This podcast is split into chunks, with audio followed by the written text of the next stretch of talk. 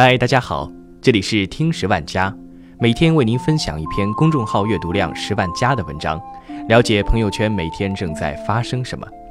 今天我们要分享的是，内心成熟的人都是如何索取爱的。在关系中，我们经常索取爱，无论是亲密关系，还是普通关系，亦或是路人关系，我们都需要从另外一个人那里得到我们内心所缺的爱。爱是个宽泛的词汇，具体来说，需要爱就是需要别人给我们关注，给我们认可、尊重、重视、接纳、包容，以及钱。即使那些号称自己很独立、不需要别人的人，也需要爱，他们只是嘴上不愿意承认而已。即使那些看起来跟你没有关系、也没有必要的人，你也需要给他们爱。我们需要别人的爱，不是因为别人该给，而是因为。我们缺爱，没有人能强大到不需要别人的爱。我们在爱中都是一样的乞丐。人跟人的不同，不仅是缺爱程度的不同，更是索取爱的方式不同。不同的索爱方式，决定了不同的满足度；不同的满足度，决定了一个人的幸福度。在关系中，我们索取爱的方式通常有五种：情绪、优秀、付出、回避。和一致性。先说说情绪，在关系中，情绪是最常见的索取爱的方式。比如常见的生气，我对你很生气的意思就是我好需要你，因为我没有办法说出我需要你，我就只好用生气来表达了。你让我等了很久，我很生气。实际上就是我觉得你不重视我，我希望你能够给我多一点的重视。你提了否定意见，我很生气。实际上就是我希望你不要忽视我的意见，我希望得到你的看见和重视。老板对员工没有做好工作很生气，仅仅是因为影响业绩吗？如果仅仅是业绩，大家讨论个更好的方案，不是更有利于业绩？实际上这时候的生气是因为你的没做好，影响了我的价值感。我希望你照顾好我的价值感。你对路人甲随地吐痰很生气，因为你觉得人应该文明。你文明就好了，为什么要路人甲跟你一样呢？因为你的潜意识里期待路人甲觉得你是个文明的人，你是个有素养的人，希望他夸夸你。伤心、失望、委屈，莫过于此。我很伤心，表现得很痛苦。我会期待你能知道我的伤心，看到我的痛苦，因为这样你就能心疼我了。在我的幻想里，你就可以过来满足我了。我没有办法说出来的需要，就会以情绪的方式表现给对方看，希望他能识别，然后过来满足我。不渴望被认可，就不会有否定的感觉，无视他就好了；不渴望尊重，就不会对控制有感觉，拒绝他就好了；不渴望重视，就不会对忽视有感觉，跟你有什么关系？我对你有情绪，只不过是因为我需要你。接着说一说优秀。有人喜欢穿的美美的，其实就是被认可的需求。如果你非要说那是为了取悦自己，那我更建议你一个人在家读书写字、做家务的时候也好好化化妆。我喜欢买 iPhone X，因为我有装逼的需求。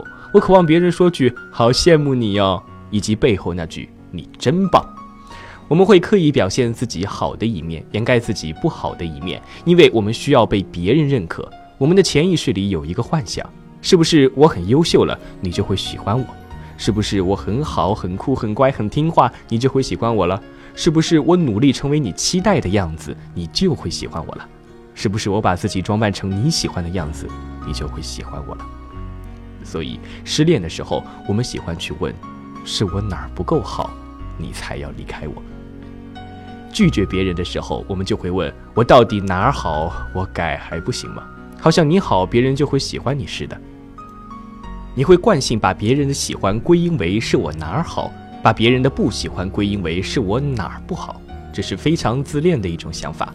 因为我们喜欢一个人，他好不好只是其中的一个小因素，更重要的是他跟我们在一起的时候带给我们的是舒服还是压抑。如果你单纯表现自己的优秀，那靠近你的人就会觉得压抑、压力、拘谨，反而不会喜欢你。我们会自以为被喜欢了。当别人发现自己的不好，我们会感觉被攻击了。这也是一种自恋，因为别人发现你的不好和不喜欢你，真的真的真的真的是两回事。别人发现你的好和喜欢你也是两回事。一个人不相信真实的自己是可爱的，就会拼命的以优秀换得别人的爱。说说付出，这个索取的逻辑就是：如果我对你好，你就应该对我好；如果我对你问心无愧，你就应该自觉对我好点；如果你欠我人情，你就应该按照我的方式来还。很多妈妈在给孩子零花钱的时候，会不自觉地念叨：“妈妈多么不容易呀，多么辛苦呀。”妈妈的初衷就是。你看，我给了你钱，我最最重要的钱，你还不夸夸妈妈？而现实效果却是，我操，这个钱花的好有压力啊！我要早日赚钱全还给他。妈妈要的是夸，是看见，是重视，是更亲密的关系，而孩子想给的只是快还钱，好撇清关系。我曾经听见一个爸爸这么跟儿子索取：“你吃你妈的奶水长大，你还这么不听话。”然后儿子很反感地说了句。吃过的奶我还还不行吗？爸爸更恼了，来了一句：“一滴一百块，你还得起吗？”结果，儿子远走他乡，每月会回来三千块钱。爸爸需要的是这个钱吗？他只是想要你对他好一点。可是他无法直接说出“爸爸很需要你，所以你要对我好点”。他只能说出“我对你付出了太多，所以你要对我好点”。我不太喜欢能干的人。跟他们在一起虽然省心，他们替你操劳了很多，但是他们的怨念也会很重，嫌弃我各种不体谅、不帮忙、不懂事，嫌弃我自私。一个人无法去接受我是一个有需求的人，就会把自己放到付出的制高点上来要求别人付出，这样他就既能索取，又回避掉了我对你有需求的感觉。有一种付出是出于爱，而不是索取。我为你做，因为我很满足。这满足了我爱你的需求。再说说回避，越是需要一个人，就越是被动；越是渴望，就越是装作无所谓。总有姑娘说我冷漠，我心里只想说，因为你太漂亮。在漂亮姑娘面前，我无法开口说话，因为我的内心太热情，我怕她识别出来，所以我要掩饰，我要装得毫不在意。直到一个咨询师说：“一个小伙子对美女有好感，很丢人吗？”我突然就学会了我最讨厌的献殷勤，不再怕别人觉得我心里有鬼、重色轻友什么的。我就是很需要漂亮姑娘的关注啊！在我们的工作坊里也是如此，很多优秀的人显得格外高冷。到了课程中期，我们就会看到真实的他们，很想靠近别人，但就是不好意思。为了避免别人发现自己想靠近他们的欲望，所以要假装冷漠。其实这就是一种主动羞耻感。有的人对于主动是有羞耻的，对于别人的热情是羞耻的，因为他们的内心太需要别人了。而我们太需要别人的时候，实际上我们的潜意识里已经把自己放在了一个卑微的位置上。我接受不了自己的卑微，所以要用高冷来防御。真正没有那么所谓的人，他们才能厚脸皮的去主动热情。太有所谓的人都怕自己的热情吓着对方而压抑了下去。对于不能主动的人，更确切的表达就是：我怕我太需要你，吓着你。然而我想说的是，需要别人并不羞耻，渴望关系更不羞耻。最后说说一致性，一致性表达的意思就是：我就是需要你，我就直说。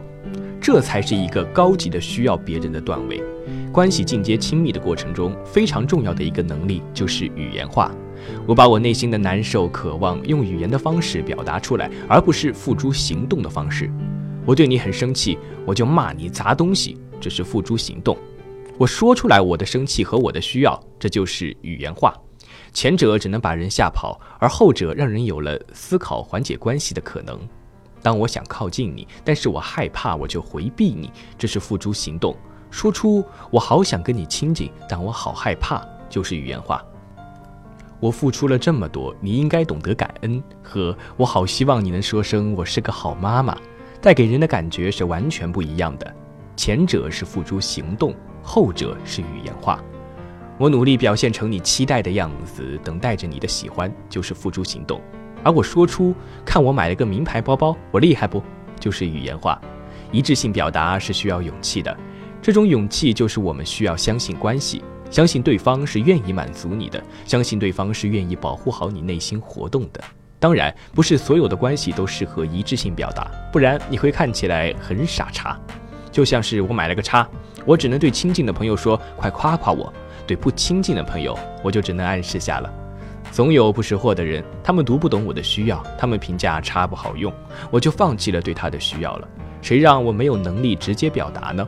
但是我却能猜到他的一些需要。原来你用的比我还早啊，好厉害！我们索取爱是一个正常的行为，因为人人都缺爱。让人痛苦的不是缺爱，而是明明缺却不承认，明明在索取，方式却太委婉。方式委婉也没有关系，重要的是你越是委婉，别人读懂的概率就越低；你越是直接表达需要，别人就能满足你的概率就越大。不要觉得要来的爱不是爱，作来的爱就是爱了。我觉得你直接要，别人能给，这已经是真爱了。好了，本期的节目到这里就结束了，感谢您的收听。本篇文章来自公众号“易心理”，我们下期节目再见。